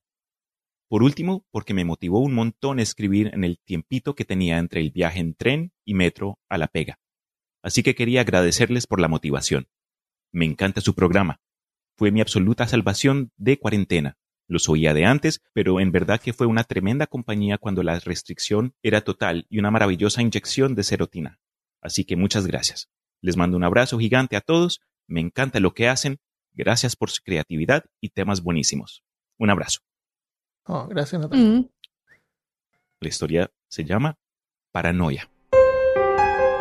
La doctora dijo que me haría bien, que el cambio de aire me ayudaría con mis noches de insomnio. Soy una persona nerviosa, siempre sido. Y conversando el tema en un café de Bellas Artes con mi primo, me convenció de que usara su casa en Malalcahuello. Es una cabaña chica, pero te va a gustar. Igual me haces un favor si la vas a ver. Con eso me entregó las llaves y acordamos que me quedaría una semana. Que llevara un galón de gas para usar la cocina porque allá no había. Seguramente se lo habían robado los de la toma de alto, porque la casa pasa mucho tiempo sola. Llegué el sábado en la tarde. Las horas de viaje en auto fueron incontables. Estaba cansado y no reparé en las marcas de la ventana ese día. Tal vez todavía no estaban ahí. Encender la chimenea me tomó trabajo. Estaba vieja y cubierta de polvo, igual que varias zonas de la casa. Decidí que el día siguiente limpiaría. Al salir por la puerta trasera de la cabaña divisé lo amplio del terreno. Un bosque enorme y negro de fondo. A mis espaldas se alzaban un risco. Y un manto de nieve cubría toda la escena. La luna llena y mi cigarro eran las únicas luces a kilómetros de distancia. Exhalé una bocanada de nicotina tranquilo. Por lo menos aquí pude fumar sin culpa. Fue ahí cuando entre el humo y el fondo del paisaje creí ver algo moverse. Una sombra, un poco más oscura que el resto, que confundiría con árboles si no se hubiera corrido ligeramente hacia la izquierda. Debe ser un animal, dije autoconvenciéndome, mientras trataba de enfocar la vista. Ya no estaba. Dejé el cigarro a la mitad y entré con fingida tranquilidad, mientras ponía la tranca de madera a la puerta, no vaya a ser que algún puma le den ganas de cenar. He visto varios, decía su primo. Pero se arrancan cuando ven gente, no hacen nada. Como buen citadino preferí prevenir. La casa ya estaba temperada y había suficientes frazadas. Cerré los ojos y de poco fui entrando en un sueño profundo que creía haber perdido hace años. Tal vez fue el aire, el viaje, todo junto. Pero mis nervios rutinarios, la ansiedad, los flashes de medianoche sobre momentos incómodos, los consejos de la doctora, el temor al posible puma, todo se fue desvaneciendo lentamente hasta alcanzar el abrazo de Morfeo. Fue a las tres de la mañana cuando un ruido seco me despertó. Sonó como nieve cayendo desde lo alto, como un saco enorme golpeando el piso, como un cuerpo inerte azotado contra el suelo. Tal vez como alguien que se haya resbalado sobre el techo, quizás tratando forzar la puerta, creyendo que la casa sigue vacía, o tal vez tratando de entrar aún sabiendo que estoy aquí. Todas esas variantes escalan rápidamente por mi cabeza a dos segundos de haber saltado de la cama y tomar lo primero que encontré al paso. Quiero al menos querer creer que moriré peleando si fuera el caso. Complejo de persecución, aficionando al dramatismo, aficionado al dramatismo, la vi escribir un día en su cuaderno mientras estábamos en sesión. No le dije nada. Tal vez tiene razón, me dijo agarrando del empolvado trofeo de la Liga Juvenil de Fútbol, los Canelos Sur FC, recuerdo invaluable de mi primo. Mientras estoy al centro de la casa semidesnudo, literalmente en medio de la nada, asustado por un ruido totalmente explicable que pudo ser nieve, animales o viento pasando. Me siento ridículo. Me vuelvo a acostar. Dejo el trofeo a un lado de la cama. Trato de cerrar los ojos y de pensar en otra cosa. Por supuesto, mi teléfono no tiene cobertura. Dependencia móvil y absoluta hubiera dado todo por un poco de Wi-Fi. El silencio era abrumador y tenso. Temía que algo lo interrumpiera, que un susurro pasara por mi oído, que un golpe en la puerta apretara mi garganta, que mi respiración fuera demasiado audible si es que en verdad había algún invitado no deseado. Me ahogaba. Encendí la luz nuevamente. Todas en realidad. Todas en realidad. Al menos el generador cumplía su función sin, sin interrupciones. O eso pensé hasta que en medio de una tos metálica y confusa, el aparato exhaló su último suspiro. Quedé a oscuras. Buscando a tientas, logré dar con una vela. Una vez encendida, las sombras parecían hacerse cada vez más largas y acechantes. Mañana me voy a un hotel. Volví a la cama, traté de usar las técnicas de respiración que aprendí de un cupón de tres clases de yoga que me regalaron. En la octava respiración me sentí algo más tranquilo, y me enrosqué para cerrar los ojos. Entonces comenzó como un murmullo. Sonaba como cuando arrastras las uñas en madera. Se me detuvo el corazón. Sonaba más bien como garras sonaba más bien como garras arañando a un ritmo extraño. No me moví. Todos mis músculos estaban tensos. Si es un puma, no puede entrar, pensé. Si es otra cosa, no estoy seguro, dije, saboteando mi propia cordura. De pronto se detuvo y con dudosa valentía me acerqué en silencio a la ventana del fondo. Aguanté la respiración, en lo que me asomé a la cabeza dos ojos brillantes y enormes me devolvieron la mirada desde la oscuridad. Aún agazapado era enorme. Pensé que era un puma hasta que se urgió como hombre. De dos metros o más, con ojos como platos, en un gesto que parecía moverse en cámara lenta, terminó de levantarse sin quitarme la vista ni por un segundo. No hizo ningún sonido al moverse. Eran como... como luces, como dos motas amorfas iluminadas en el rostro de un cuerpo negruzco y espectral. Me quedé helado. No sé cuánto tiempo pasó, una eternidad o cinco segundos que parecían serlo. Yo un paso adelante. Creo que grité. Volé hacia la entrada. Agradecí luego mi manía por dejar las llaves del auto y de la casa metódicamente al lado de la puerta. Corrí, estaba descalzo, pero no sentí la nieve, no recuerdo cómo encendí el auto. Sentí la sangre pulsando en el cuello, apreté la bocina sin querer, grité de sorpresa y arranqué en medio de la oscuridad. Lo que pasó después sigue borroso. Creo haberme conseguido un teléfono en el pueblo. Manejé hasta la madrugada. Esperé a que los puestos abrieran o toqué la puerta de algún de alguien o ambos. Hablé con mi primo, por suerte estaba cerca, lo que en esos lados quiere decir como un par de horas de distancia. Me trajo zapatos y un café. Luego, más calmado, me ofreció volver a la cabaña de día, al menos para buscar mis cosas. ¿No te estará haciendo mal esas pastillas de la psiquiatra? Puede ser, respondí dándole un sarbo al vaso. Respondí dándole un sorbo al vaso, ya más calmado.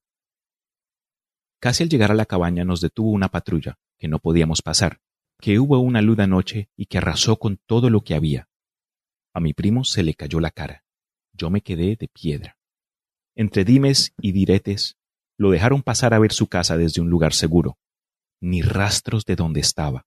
Unas cuantas maldiciones en el camino de vuelta porque todavía lo estaba pagando, acompañados de una llamada al banco y otra a la, a la aseguradora.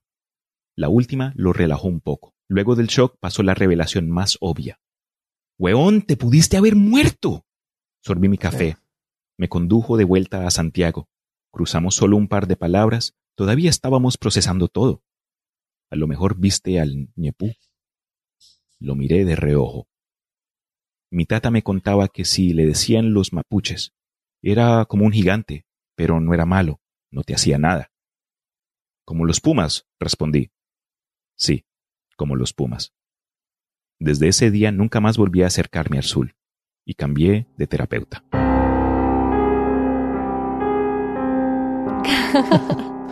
Buena, me Mm, gustó. Es como. Lovecraftiana. I love it. El ñepú. Me encantó. Me gustó que el personaje no es así superhéroe, sino que Eso. hace lo que haríamos, salir corriendo. Me gustó Y mucho. lección, sí. Ya, nos transportó también a la realidad de una persona que sí está teniendo algún problema mental. De todos modos, eh, eh, sigue pasando entre soy yo o es la situación. Soy yo o es la Ese situación. personaje no es tan plano. Eso. Eh, eh, Muy bien escrito también. Sí. sí, de- recordar dejar las llaves cerca de la puerta. Claro, ¿no? Eh, y como siempre digo, tú, no, tú sabes cómo llegas, pero tú no sabes cómo te vas. Definitivamente. Hermosa Muy pieza bien, de literatura gracias. moderna. We love it. Gracias. Gracias. Esta es una historia que nos mandó Francisco Robles. Mi nombre es Francisco Robles y soy de Perú. Soy un peorcasiano de los que sigue desde hace más de dos años y me siento muy agradecido por el excelente contenido que nos siguen ofreciendo. Aprovecho también para saludarlos por el tercer aniversario que pasó hace poco. Espero que tengan muchos años más de este excelente podcast. Saludos para Malca, Cristian y Christopher. Dejo mi contribución con una historia basada en una experiencia personal. Es la primera vez que escribo algo, así que espero sea de su agrado. Saludos desde la ciudad de Lima, Perú. El ente de la lavandería. Pasó nuevamente. ¿Por qué? ¿Por qué yo, un niño de 11 años, tenía que sufrir durante temporadas que a veces podrían prolongarse hasta por cuatro o cinco veces por semana de estos terrores nocturnos tan terribles y agobiantes? De esos que te paralizan, que no permiten que puedas mover ni un solo músculo de tu cuerpo, como si una fuerza indescriptible contuviese toda tu voluntad de gritar por auxilio. Cuando tu mente se encuentra despierta pero tu cuerpo parece aún no notarlo. Estas parálisis, cuando se presentaban en su forma más intensa, por algún motivo la supuesta fuerza permitía que abriera los ojos y no pudiera respirar. Por suerte, esta no era la ocasión. Ya mi cortada había perdido el miedo a las paras- ya mi cortada había perdido el miedo a las parálisis de sueño. La sufría, la sufría muy seguido desde tan chiquito que aprendí una manera de poder despertar mi cuerpo en caso de que se me subiera el muerto. Noté que podía sacudir levemente mis pies durante ese estado, y al seguir sacudiéndolos de manera desesperada hacía que poco a poco mi cuerpo reaccionara y lograra despertar. Salir vencedor del terror nocturno sin tener que recurrir a la vieja confiable de aquella época, el Padre Nuestro. Francisco 1, Jesus 0. Gracias a este life. Acaba de despertar de esta parálisis desencadenada seguramente por un mal sueño. Mi habitación se encontraba con las luces apagadas, pero contaba con dos ventanas muy grandes de vidrios pavonados que permitían la entrada de la luz de la luna de aquella noche, pero no permitían distinguir con claridad lo que se encontraba al otro lado del cristal. Iluminado solo por la tenue luz que ingresaba, miré hacia mi velador y revisé mi reloj despertador. Eran las dos y cuarenta de la mañana. Me giré entonces para tratar de retomar mi sueño. Cuando entonces escuché lo que hasta ahora pienso desencadenó la parálisis previa. Podía escuchar claramente que alguien se encontraba pasando una escobilla de lavar ropa sobre alguna prenda. Pero en mi casa no vivía nadie más que mi hermana y yo en su respectiva habitación en el segundo piso de nuestro hogar, y en el primer piso estaba la habitación de mis padres. Y justo al lado de mi habitación se encontraba un espacio que utilizábamos para el lavado de la ropa, donde provenía el sonido. ¿Quién podría estar lavando ropa a mano a tan altas horas de la noche y con todas las luces completamente apagadas? El sonido del escobillado se volvía cada vez más fuerte y continuo. La cabecera de mi cama se encontraba justo en la esquina de la habitación donde se encontraban las dos grandes ventanas y me permitía distinguir con dificultad cierta figura que parecía moverse junto con aquel sonido. Yo, ya completamente petrificado del miedo en ese momento, solo opté por no realizar ni un solo movimiento hasta que aquel sonido se detuviera, cosa que no sucedía. Habrían transcurrido ya tres minutos desde que noté aquel perturbador sonido y no parecía tener intención de detenerse. Me encontraba sumamente ansioso e incluso pensaba por momentos abrir la ventana que se encontraba a centímetros de mi alcance. pero cada vez que tomaba valor para hacerlo, el sonido parecía hacerse más fuerte y enérgico. Así que esa noche, Jesus y yo quedamos en un empate al tener que pasar mis últimos minutos despierto repitiendo el Padre Nuestro hasta quedarme dormido. A la mañana siguiente, lo primero que hice al despertar fue preguntarle a mi hermana que si ella fue la persona que hacía la lavandería en la madrugada, a lo que ella me respondió con la misma pregunta que me hice yo la noche anterior. ¿Por qué haría la lavandería esa hora y con las luces apagadas? Ella concluyó que debió tratarse de un mal sueño y no le prestó más atención al asunto del ente lavandero, aunque yo, ahora ya muy adulto, tengo mi oficina justo al lado del mismo lavadero donde ocurrieron los hechos ya contados. De vez en cuando, muy de vez en cuando, al quedarme solo por la noche, se escuchan sillas moverse y platos golpearse, pero nunca he vuelto a escuchar ni sentir la presencia de la lavandería que perturbó mi sueño e hizo que me demorara un par de años más el inicio de mi ateísmo.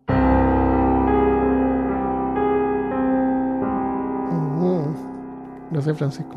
Sí, gracias. Ojalá yo tuviera un fantasma que me lave la losa. Oficio casero. Eso, sí. Qué Si fantasma más cocina, agradable. Eso, eso es lo correcto, no, no distraerlo, no interferir. Yo al otro día hubiera puesto la canasta de la ropa sucia y le hecho esta en la cocina. le dejo, no A sé, cobrarle como un renta, ¿no? six pack o algo. Eso. Sino que falta el respeto. Si hay un fantasma en la casa o algo así, que colaboren, Claro. que, que ayuden. Claro. Estaba usando el espacio etéreo por último. Muy chévere. Le- y creo que esta fue la primera que hemos remojo. leído que sí ha dicho que fue experiencia basada en la vida real. Ah, pero es una historia basada. Basada.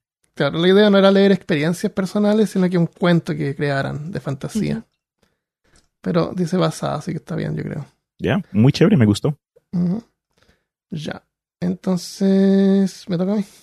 Señor, Ya, eh, Armando nos mandó un- una historia también. ¿cu- ¿cuál Armando? No, esta es la historia que escribí yo. Así que aquí va, se llama El árbol blanco. Daniel era un estudiante de historia y para su tesis estaba investigando una antigua leyenda del tiempo de la Guerra Civil de Estados Unidos. Según esta, durante el 1800, en algún lugar de la cuenca de Achafalaya, el territorio pantanoso más grande de Luisiana, varios esclavos que habían escapado se habían reunido en algún lugar oculto del pantano donde permanecían invisibles al mundo exterior por medio de poderosos talismanes vudú. Al menos eso era lo que se hablaba entre los círculos de dueños de plantaciones, generalmente como una excusa por los fugitivos que nunca lograron encontrar. Los más escépticos creían que simplemente habrían muerto en los peligrosos bosques y pantanos. De todos modos, algunos esclavos creían que realmente existía este idílico lugar, e incluso algunos mapas habrían existido con instrucciones para poder encontrarlo. Esta leyenda cobró vida nuevamente durante la Guerra Civil por 1863, cuando un aventurero y supersticioso capitán confederado llamado Frederick Bartlett habría conseguido uno de estos mapas, sobornado a un guía y armado una expedición a la cuenca de Atrafalaya. No con la intención de capturar fugitivos, sino que para obtener los supuestos talismanes vudú y usarlos en la guerra contra los yanquis. Daniel, el estudiante de historia, cuyo apellido era Bartlett, había escuchado esto de su familia y fue en parte el interés por su antepasado lo que lo llevó a estudiar historia. Lamentablemente, más información de la expedición era inexistente. En un golpe de suerte, mientras leía un libro de viejas cartas de la época, encontró un comentario sobre una comunidad de esclavos oculta en la cuenca de Achafalaya. La descripción coincidía con historias más modernas sobre un supuesto árbol blanco que se describía como algo horrendo que coronaba un túmulo o elevación. La información era escasa, pero fue suficiente para realimentar su interés, hasta que por fin, por medio de contactos y contactos de contactos, logró encontrar en la biblioteca del Museo Histórico de Lafayette en Luisiana uno de los supuestos mapas de esclavos que apuntaban a la secreta localización. Daniel se encontraba ahora en una lancha de pantano, con un enorme ventilador a su espalda, atravesando un angusto brazo del río Achafalaya, adentrándose cada vez más en terrenos pantanosos, mientras que caimanes a ambos lados del bayú lo miraban con curiosidad. Aunque era temprano, la densa capa de árboles que se encorvaba sobre el río dejaba todo en penumbra y las densas lianas de musgo español colgando como légamos no dejaba ver mucho a la distancia. De a poco, el paisaje comenzó a cambiar. Las palabras del mapa de Daniel estaban escritas en un lenguaje similar al gulá, que hablaban los esclavos traídos de África por el 1800. Podía haber un área marcada con un término referido como a abandonado por el gran espíritu o quizás muerte. De pronto la lancha quedó atascada. El agua era muy poco profunda y Daniel tuvo que continuar a pie. Alrededor todo estaba marchito y cada vez más silencioso. Las ramas de los árboles flotándose entre ellas con la brisa hacían eco en la silenciosa cúpula que formaba la arboleda. El área marcada en el mapa estaba rodeada por líneas verticales. Pronto Daniel se dio cuenta a qué se referían estas marcas y supo que estaba en la dirección correcta. Entre el musgo que colgaba por todas partes, costaba distinguirlas, pero por toda el área entre el musgo seco había sogas atadas en las ramas. Sogas gruesas, como las de orcas, pero sin nudos. La siguiente marca al centro del mapa era un círculo negro. Finalmente, y ya tarde, en una noche sin luna, Daniel alcanzó una zona despejada y aparentemente circular. Había restos lapidados de construcciones muy básicas, chozas o cobertizos tal vez. Además podía ver una elevación y la silueta de un enorme árbol al centro. Daniel subió acercándose hasta el tronco, pero estaba tan oscuro que ya no podía distinguir nada, así que decidió buscar un terreno seco cerca, estiró un saco de dormir que llevaba, y exhausto se durmió y soñó. Daniel estaba cayendo por un agujero sin fondo. Por fin al final se comenzó a ver un resplandor verde. Daniel salió del túnel y se dio cuenta que había estado ascendiendo. Suspendido ahora en el aire, podía ver hacia abajo un grupo de hombres y mujeres de piel oscura danzando alrededor del pozo que estaba al centro de una pequeña villa de no más de tres o cuatro cabañas. Todo estaba iluminado por una luz verde que provenía de antorchas encendidas por todo alrededor. De pronto, un grupo de hombres con uniformes militares entraban en el claro y se detenían confundidos, como si todo hubiera recién aparecido frente a ellos y no sabían dónde estaban. Era el capitán confederado Barlett y su grupo, claramente, liderados por un esclavo que seguramente había vendido a sus hermanos por unas pocas monedas de plata. Entonces la masacre comenzó. Juntaron a todos los fugitivos alrededor del pozo y les dispararon. Uno a uno iban cayendo, una a una, dentro del pozo hasta que no quedó nadie. Luego, entre lamentos de los moribundos, los soldados cubrieron el pozo con tierra, enterrándolos vivos. Finalmente, los confederados tomaron las antorchas y se retiraron. Así como se alejaban, apenas la luz verde dejó de iluminar el terreno bajo Daniel, los soldados desaparecieron junto con la luz. Daniel despertó atormentado por las visiones que le habían dado terribles respuestas sobre su antepasado. Pero el árbol, el árbol blanco no estaba en el sueño. Ahora, a la luz del día, Daniel se levantó y miró al árbol frente a él, y horrorizado comprendió. Un enorme árbol había crecido sobre el túmulo que cubría la tumba de los fugitivos, levantando consigo, a través de una centuria, los restos de los caídos que ahora incrustados adornaban cada rama del árbol maldito con sus huesos y calaveras. Era el árbol blanco. Wow. I like it. Quedó muy chévere. Me interesó el sentido de de como dos historias en una. Es decir, la primera parte donde te enfocaste un poco en el sentido histórico y aprendíamos con el personaje mientras él llegaba a su propósito. Bien Lovecraftiano. Sí, aunque no hay monstruos ni, ni dioses antiguos, pero... Me pareció que hiciste un, un, horror muy real, ah, como que tomaste cosas que sí han pasado y que sí serían muy humanas. Ya, definitivamente. Como la masacre de los confederados. Esas cosas sí dan mucho horror también. Sí, qué bueno que le gustó. Sí, man, bien hecho. Gracias. Bueno, esta historia la escribí yo y no, no tiene título.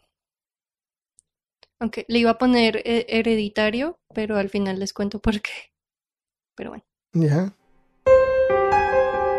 Abrí los ojos y respiré profundo.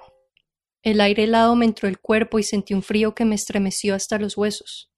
Este invierno había sido uno de los más duros de la década. No tenía mi cobija, así que traté de mover mi brazo para alcanzarla, pero no podía. Aún estaba medio dormida, así que me tomó un par de segundos realizar que no podía mover ninguna de mis extremidades. Empecé a mirar a mi alrededor, esperando ver algo en la oscuridad, esperando una respuesta a mi confusión. Dirigí mis ojos a esa esquina oscura y vacía en la que he insistido varias veces pondré una planta para llenar el espacio tenebre.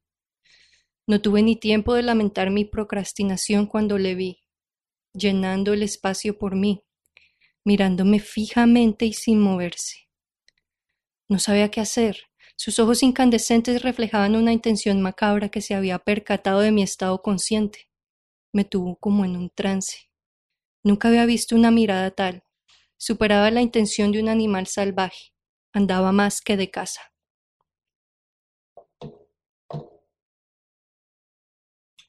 Sentí mi corazón palpitar como nunca. Escuchaba el aire entrando en mis pulmones, todos mis sentidos agudizados por el terror. Sentía que temblaba, pero no me movía. Dirigí mis ojos rápidamente al resto de su cuerpo, y se veía espeluznante, vieja pero con la ira y fuerza de centenarios brutales, de eras en las tinieblas. Si así se veía en la oscuridad y a la distancia.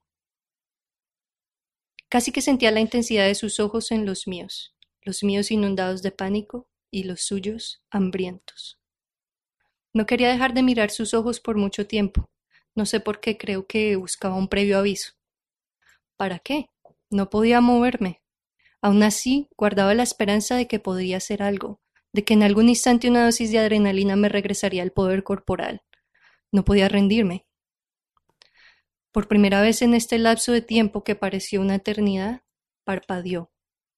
Lentamente empecé a ver cómo una sonrisa despiadada revelaba sus pútridos dientes. No era humano.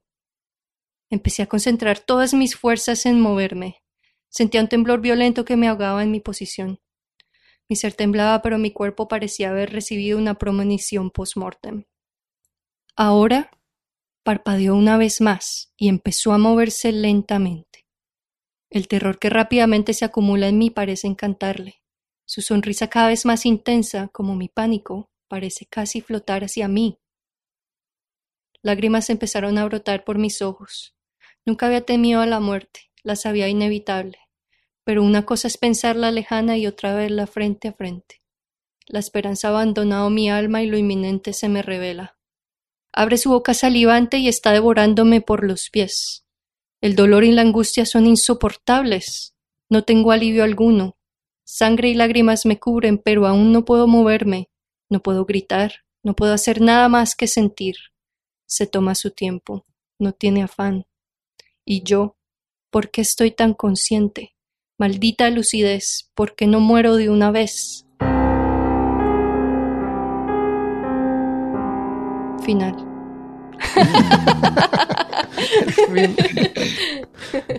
El cliffhanger. Claro, historia, al final no muere. Está buena, me gustó. Al Sí, final, bien hecho, Malca. Siempre yo el punto. al final me desperté. y le iba a poner hereditario porque les juro que eh, esta fue una pesadilla que tuve la noche que llegué a la casa después del cine de haberme visto Hereditary. Uh. Y la tuve. pesadilla. La tuve, eh, fue horrible. Ah, qué buena. Sí, severa. Me Ah, a lo mejor desperté pasó después. realmente en otra dimensión. Sí. me desperté y me faltaba un, un toe. El punto que sí pude como que relacionar con la historia fue lo de el espacio vacío que uno termina procrastinando. Ahí voy a poner una planta. Ah, Eventualmente pondré una planta ahí. Yo tuve uno de esos Los rincones en el apartamento pasado. Exacto, exacto. Entonces, claro, no hay que dejar, no hay que esperar a dejar espacios vacíos. Sí, ya Exacto, saben, rellenen vayan por todo. la planta. Eso. Ya nos estamos acercando hacia el final de las historias. Y esta la mandó Felipe Vera. Se llama Carne de Dios. Camino por los subterráneos del metro. El hedor a carne putrefacta apesta el aire. Los pasillos están cubiertos de carne en evidente estado de descomposición, pero crece y se masifica. Extiende su miasma como raíces por la tierra. El oxígeno es escaso, la flora y fauna es consumida. Cada cuerpo, Cada muerto incrementa y expande la gran calamidad. La superficie es inhabitable, la oscuridad prevalece. Los insectos pululan en las raíces de los cuerpos y se alimentan de ella. Escribo estas, mis últimas palabras, con el último ápice de cordura que queda en mi desgraciado cuerpo, pues yo sucumbí igual que el resto de mis hermanos mortales. Solo me queda una mano y un ojo, con la suficiente sangre en el cuerpo para no desmayarme por cortos lapsos de tiempo. Mis extremidades no poseen músculos. Mi flácida piel verdosa evoca pestilencia y enfermedad junto a mi oscura cuenca ocular. Quizás mi cordura se deba a mi deplorable estado. Ya no les sirvo y me soltaron. Mil veces maldito sea el nombre de... Recuerdo antaño en el que nuestra especie nacía y crecía por todo el planeta. Construíamos monumentos a nuestros hermanos fallecidos. Las mujeres caminaban por las calles con hermosas y largas cabelleras, con la fertilidad a flor de piel. No conocíamos el hambre ni la escasez. Todo parecía ser perfecto. Todo empezó cuando nuestros líderes fueron cuestionados. Intrigas palaciegas polulaban por todo el mundo, alcanzando una madurez nunca antes vista, con traiciones, asesinatos y corrupción. En el espíritu de los poderosos nació la necesidad de incrementar su poder, utilizando cualquier medio para ello. Quienes no lo lograban sus pérfidos objetivos sucumbían ante la locura. Al mismo tiempo, la población se entregó a cuantos placeres carnales podían concebir, autoflagelándose en orgías masivas de locura descontrolada, logrando mezclar placer y dolor para alcanzar un éxtasis inigualable, el placer más puro, decían algunos. Todo cambió cuando el pérfido dios nació. Su cuerpo era miasma encarnada en los cuerpos de los moribundos y agónicos. La muerte no era suficiente para su deleite. Masas pustulosas de genes de gentes unidas por carnes rasgadas pululaban por el planeta, atrapando y adhiriendo a cuanto humano encontraba. Las cosechas se podrían, los animales morían. Un millar de almas gritando con odio y desesperación el nombre de Aborhak, el dios de la humanidad que reclamaba lo que le pertenecía, los cuerpos de su creación. Yo no moriré sin dar la lucha, yo no perderé, nadie devorará mi alma. Un gelatinoso ruido, unido a la más desagradable de las pestilencias, llena el ambiente. Un sonriente dios, Abornak, se deleita con su última presa. Ya no te escaparás de mí, pequeño hombre. Te absorberé, puesto que para ello has sido creado. Cien mil años de tormento te esperan, pequeño hombre. Cien mil años en los que drenaré hasta el último fluido de tu cuerpo y devoraré hasta el último trozo de tu carne. El desgarrador coro de los gritos de mil hombres repercutieron por todo el planeta, mientras el último ser humano del planeta era devorado. El pérfido dios recordaba su primer nombre mientras saboreaba su victoria total. COVID-19. Humanos ilusos. Me dio hambre. Vera. Wow. Quiero como un bistec. Es. Buena. A mí me gustó, ya. Sí, está buena. Esa parte como que de los placeres del cuerpo me recordó mucho a los, a los siguientes de Slanesh, de los dioses del caos de Warhammer 40.000, Sí, donde verdad. se cortan solo para sentir un placer. A mí me hizo pensar en el de los cenobitas. También. Yeah. Los Sí. placeres del cuerpo. A continuación, un cuento que nos envió otro de nuestros oyentes. Dice el primer mensaje. Hola, soy Felipe. Encontré su programa el año pasado y me amenizaban los viajes al pueblo donde trabajaba. Me gusta mucho cómo tratan los temas, pero no su odio a Vampiro la Mascarada. siempre, siempre me da risa cuando le hacen bullying a ese juego. Un saludo a todo el equipo. Acá les dejo dos de mis cuentos. Hoy el otro día estaba revisando mis dados de rol y encontré uno que era un amigo que jugaba la, la mascarada, lo tuve que tirar y, y lavar mis dados con jabón. La última clase. Ese día estaba dando una prueba atrasada. Era la última del semestre, otra cosa fome, que me alejaba de las vacaciones. Tenía la hoja frente a la mesa y unos pasos más adelante, el profesor escribía el siguiente ejercicio que yo tenía que realizar, junto con algunas otras cosas que se suponía que me tenían que ayudar a resolverlo todo. Yo comencé a hablar, haciendo preguntas sobre cualquier cosa para distraer al profe, y ver si así lograba que me dijera alguna de las respuestas, hacer que se enojara un poco. Oiga, profe, dije después que me callaran por décima vez. ¿Usted eh, por qué estudió para profesor? Si con lo poco que gana no tiene para nada. Yo no sería profesor. Prefiero algo más entretenido o donde pueda ganar mejor. Lo dije solo para ver la reacción del profesor. No es que él me desagradara o que le tuviera odio, simplemente me gustaba repetir esa burla mientras fingía inocencia, sino que no fuera más que la honestidad de un niño hablando. El profesor se detuvo de escribir. Pensé que voltearía enojado, pero todo lo que hizo fue quedarse quieto con el plumón negro en alto. Yo también. Yo también hice esa pregunta hace mucho tiempo, dijo. Mientras el extraño tono de su voz me helaba, por alguna razón todo mi cuerpo se había paralizado mientras el profesor continuó hablando. Tenía tu edad, o eso creo. Ya no estoy seguro. El profesor se volteó. En su rostro había una sonrisa que nunca antes le había visto. Ahora mi ciclo se ha cumplido. Sus ojos estaban clavados en los míos, su rostro transformado por completo, y el tuyo comienza. Y entonces me vi, observándome, sentado en el puesto y con la hoja garabateada con algunas respuestas inconexas. Ahora soy libre, dije, sin ser yo quien hablara, mientras mis manos se levantaban y para ser observadas más de cerca. Soy, soy libre. La sonrisa de locura apareció en mi rostro, mientras el pequeño cuerpo se ponía de pie y me observaba hacia arriba. ¡Soy libre! grité mientras abandonaba el puesto y corría hacia la puerta, incapaz de poder detenerme. Solo me observé marchar, incrédulo, aterrado y encerrado dentro de aquel cuerpo enorme y ajeno. Todos mis movimientos estaban restringidos al impulso de volver a esa pizarra.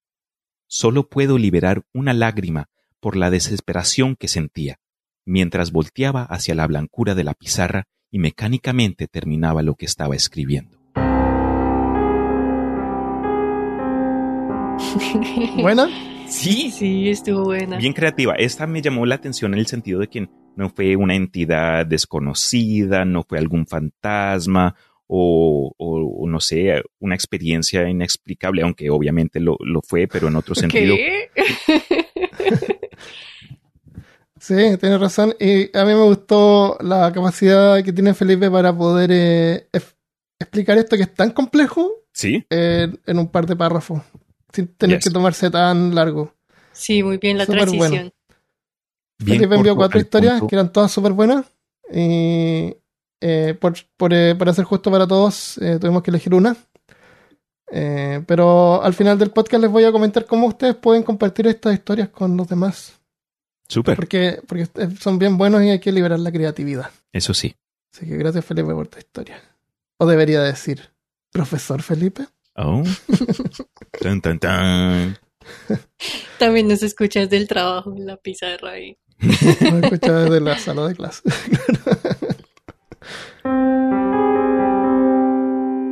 Esta historia nos las envía Alberto Rebolledo López. Nos dice, estimados antiguos, les mando ahora sí un cuento de menos de mil palabras para el podcast de Halloween. Se titula La ventana. Espero les guste. Saludos oscuros. La ventana por alias Helios B. En memoria al Kitab al-Hasif. El rumor de los insectos por la noche. Solo sentía el murmullo de los aleteos de un insecto. El suave ulular de sus cortinas no era el motivo de preocupación. Era común en verano que los insectos quisieran entrar a la única ventana iluminada de la calle a esas profundas horas de la noche. Con el pasar de los minutos, se percató que el rumor de la noche se hacía más inquietante. El suave gemido que los automóviles dejan a lo lejos le comenzaron a provocar escalofríos. Las maderas de la casa crujían mientras el frío aumentaba. Su aliento se hizo visible. Sus manos dolían como si la sangre estuviera escarchada. El insecto seguía moviendo sus alas golpeándose entre la cortina y el vidrio. Si estaba intentando salir o si estaba atrapado le era indiferente, y con los minutos pasó de ser un sonido apenas audible a un molesto tintinear. Oyó un ruido extraño en las cortinas. Creyó escuchar un lastimoso murmullo de auxilio, y el único ser que lo pudo haber provocado era la mosca de la ventana. Se acercó sin espantarla para contemplarla y se dio cuenta de su diminuta belleza. Era una especie de mosca que no había visto nunca, alas transparentes con una simetría semejante a la nerviación de las hojas. El matriz de su piel era un hermoso y brillante verde esmeralda. Los ócelos formaban un perfecto triángulo y los vellos les recordaron al terciopelo. Pero estos rasgos eran también totalmente aberrantes. Las largas patas eran similares a extremidades humanas. El tórax y la insectoide cabeza eran semejantes a un torso y una cabeza humana. Los labios eran carnosos, y bajo el hermoso ropaje de vellos, la piel esmeralda le recordaba su propia piel. Y fue cuando sus miradas se cruzaron que un escalofrío le recorrió la espalda. Los diminutos cristales rojos sangre del ojo compuesto tenían una esencia de miles de ojos humanos, todos a la vez mirándole con tristeza, angustia y una oscuridad desesperante. Abrió de golpe la ventana. La mosca abrió las alas y voló hacia la oscura y cálida calle, muy diferente del frío espectral de su habitación. Ya amanecía y los sucesos extraños de la noche quedarían en el olvido. Mientras seguía mirando al insecto volar, sintió un sonido desde lejos en el cielo, un zumbar en la tranquilidad del aire. Todo estaba en silencio. Solo oía un ulular que cada vez se hacía más lejano. De pronto, el sonido se apagó. La atmósfera quejumbrosa empezó a recomponerse en un silencio intranquilo mientras seguía mirando por la ventana. Cerró la ventana y se dio vuelta. Al otro lado de la habitación, miles de tábanos esmeralda le devolvían la mirada de brillantes ojos humanos. Un exterminador. Claro. Una infestión de, de hadas. Eso es como, era como nada, ¿no es cierto? Sí, suena como un... ya. Eh, está bueno, es como que las hadas no son en realidad personas pequeñas, sino que algo más. Me gustó. Muy chévere. Ya. Gracias Alberto por la Lovecraftiana historia. Entonces esas son las historias que tenemos hoy. Muchas gracias a todos los que nos enviaron historias. Como dijimos, entre 500 a 1000 palabras estaba bien para que fueran así como cortas, entretenidas, rápidas, digamos, para poder leer varias. En, el, en la edición en YouTube voy a listar las historias, el autor y quién la leyó, y con el tiempo para que puedan hacer clic y rápidamente la historia que quieran escuchar, si es que quieran escuchar una varias veces. Y eh, algunos nos enviaron historias que son muy largas, que no las, no las leímos ahora, o a lo mejor si irán fuera de plazo, porque nos juntamos esta noche. Entonces, eh, yo sé que muchos con esto les va... Primero, es un gusto poder haber eh, leído estas historias de ustedes, se los agradecemos harto. Sí. Y es como súper refrescante que estas historias que escuchaste por primera vez existen. Es como una, tú creas algo cuando tú cuentas una historia. Eh, hay personas que tienen problemas de ortografía, eh, de repente los molestan, a mí me molesta mucho porque es disléxico, pero yo creo que nunca uno debería sacrificar la, Creatividad. La creatividad por tener falta de ortografía, da lo mismo. Es práctica. O sea, no da lo mismo, pero con la práctica uno va aprendiendo. sí, como dijo. Malca, technicalidades. Claro, y si no Para eso está el autocorrector. Sí, ya estamos en el 2020, Spell por favor. para eso existe el liquid paper. Entonces, eh, lo que les quiero compartir es una página que se llama Wattpad, que se escribe W-A-T-T, Pad, Wattpad, existe antes de WhatsApp. Esta es una red, es como una red social, pero para, eh, para escritores o para gente, para cualquiera. Tú puedes abrir una cuenta ahí, escribir una historia, puedes escribir la historia en el mismo sistema, tiene una ayuda para poder organizar tu historia con tus personajes, eventos que van ocurriendo Mm, que solamente para ti, para ayudarte a escribir tu historia. Eh, puedes publicarlas por capítulos o puedes publicar historias completas. Entonces tú puedes, tú puedes ir separándolas por capítulos y después de cada capítulo las personas tienen opción para poder ir comentando. Entonces es como súper interactivo. A mí me encantó eso. Oye, Lo otro que me gustó harto, que eh, es mejor que la, la página Medium, que es como bien popular acá, pero Medium solamente funciona en inglés. En esta página tú puedes decir, tú le das clic a tu avatar y puedes elegir el lenguaje en que quieres ver que se vea la interfaz y las historias que puedes acceder. Entonces tú seleccionas español, solamente te va a ir ofreciendo historias en español. Oye, chévere. Puedes ponerle hashtag a las historias, puedes ponerle título y le pones una, una introducción así como para llamar la atención a que la gente la vea. Y le- si te quieres entretener en gráficos, le puedes también poner como una imagen de cabecera que parece como la, la portada de un librito. Así que los invito a unirse a Wattpad para que vean más o menos cómo funciona. Yo subí mi historia ahí. Eh, me pueden encontrar en wattpad.com, es watt con doble T, w-a-t-t-p-a-d.com slash aloyola37, el mismo nombre que uso en todas partes. Entonces ahí pueden más o menos ver así qué tal se ve y a ver si se entusiasman. Eh, se puede buscar supuestamente por hashtag, o sea, uno le puede poner así, por ejemplo, peor caso, para encontrar eh, historias de otros peorcasianos. Así que cuando suban una historia ahí, son bienvenidos a compartirla en las redes sociales de peor caso, sea el grupo o donde quieran, para que las podamos leer, porque queremos leer más. Sí, muy chévere. Es bueno como que tener ese descanso de, pues, de los episodios normales donde cada uno tiene que investigar tal cosa y dejar la cre- creatividad eh, surgir de, de- especialmente con lo que ha pasado este año. Entonces, fue, fue chévere poder escribir algo y poder ver lo que la, comu- la comunidad nos, no- nos envió. Entonces, bien trabajo a todos. Sí, y, y lo otro es que son tantas historias que, que nos enviaron que nos hace así como un- ver una vista de pájaro de qué es lo que atemoriza a la gente, Sí, buen punto. ¿no es cierto? En este momento es como una, es como una muestra así de, de este momento en la historia, en la vida de, de la humanidad, Ya. de los latinos, digamos. Invasión a la privacidad, eh, personas extrañas o entes extraños. Puentes con esqueletos, hadas, Panes sangrientos. panes. Es- Pero en general, así como que ataca, ataque personal, digamos. Mm, te. No sé, no sé si tuvieran que encapsular todo. Ya, y también había mucho de no, no me puedo mover o no puedo reaccionar a lo que me va a pasar. Eso, de, Sí, de sí, perder sí. el control. Es como una falta. Eso, miedo a Pérdida perder de el control. control. Mm, Yep. Eso es. Y creo que con eso todos El control que nunca tuvimos. Así que no hay mejor manera que recuperar o tener una sensación de control que crear. Y todos tenemos la opción de crear y escribir historias. Y no hay que darse, no, hay que, no tiene que ser perfecta, no hay que complicarse tanto. Cualquier cosa simple sirve.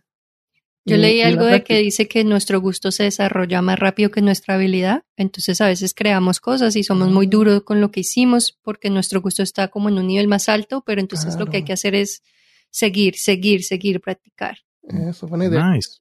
llegar a nuestro ideal. Muchas gracias por haber enviado sus cuentos y felicitaciones si es que leímos tu historia en el programa. Les vamos a enviar stickers a todos los que nos enviaron historias hasta el viernes 30 de octubre. Y si leímos tu historia en el programa, además te vamos a enviar un marcador de libro de Lovecraft. Así que estén atentos a su correo electrónico, les voy a enviar un mensaje ahí con la información que necesitamos para poder hacerle el envío. Gracias a todos. Muchas gracias por compartir y es- porque cuando uno comparte te- se puede sentir un poco vulnerable, entonces ponerse enfrente de todo este público, muy valientes, muy Muy chévere. Gracias por dejarnos ver una ventanita de sus preciosas cabezotas. un abrazo, nos vemos la próxima vez. Adiós. Hasta luego. Bye.